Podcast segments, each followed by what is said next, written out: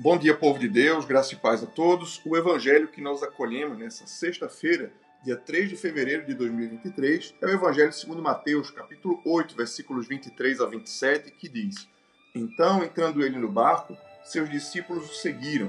E eis que sobreveio no mar uma grande tempestade, de sorte que o barco era varrido pelas ondas. Entretanto, Jesus dormia. Mas os discípulos vieram acordá-lo, clamando: Senhor, salva-nos, perecemos. Perguntou-lhe então Jesus: porque sois tímidos, homens de pequena fé. E levantando-se, repreendeu os ventos e o mar, e fez-se grande bonança. E maravilharam-se os homens, dizendo: Quem é este que até os ventos e o mar lhe obedecem? O Evangelho do Senhor, louvado seja Jesus Cristo, que as palavras do Santo Evangelho perdoem nossos pecados e nos conduzam à vida eterna. Nessa sexta-feira, a semana vai acabando e a igreja, como uma mãe sábia e uma professora prudente, vinha ensinar aos seus filhos que Jesus tem poder de acalmar o vento, o mar e toda tempestade.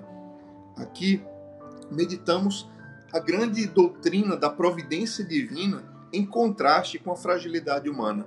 Todos somos muito frágeis. Por mais que o homem possa fazer, por mais que o homem possa ser, ele é frágil diante do poder da natureza e do poder das circunstâncias. É claro, há muita coisa que nós podemos fazer, mas existem situações em que, que pode fazer a força ou a inteligência humana, mas Cristo pode todas as coisas. Ele é Senhor de tudo. Ele é criador e sustentador de todas as coisas. Isso nos ensina a doutrina da providência. E aqui esse evangelho vem nos ensinar e nos estimular e exortar a crer na providência divina na vida dos seus filhos. O Senhor vem nos ensinar a crer no amor de Deus que cuida de cada um dos seus filhos de forma particular, de forma cuidadosa e profundamente carinhosa e generosa. O evangelho de hoje vem nos lembrar que não importa o tamanho da tempestade que estejamos a passar, o tamanho do deserto que estejamos a atravessar, o tamanho do problema que tenhamos de enfrentar, Jesus Cristo pode todas as coisas e a providência dele chega na hora certa na vida dos seus filhos. A nossa existência frágil como aquele barquinho em alto mar, frágil como um barquinho diante de uma grande tempestade, mas eis uma grande diferença. Dentro do barco vai Jesus. E a presença de Jesus nesse barco é o penhor da nossa herança, é o penhor de que nós vamos chegar ao lugar desejado, ao lugar destinado.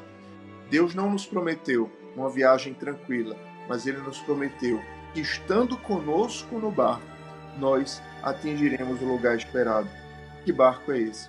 O barco de Pedro e dos apóstolos, o barco da igreja. Estando na igreja, nós estamos guardados pela providência de Cristo, pela providência de Deus.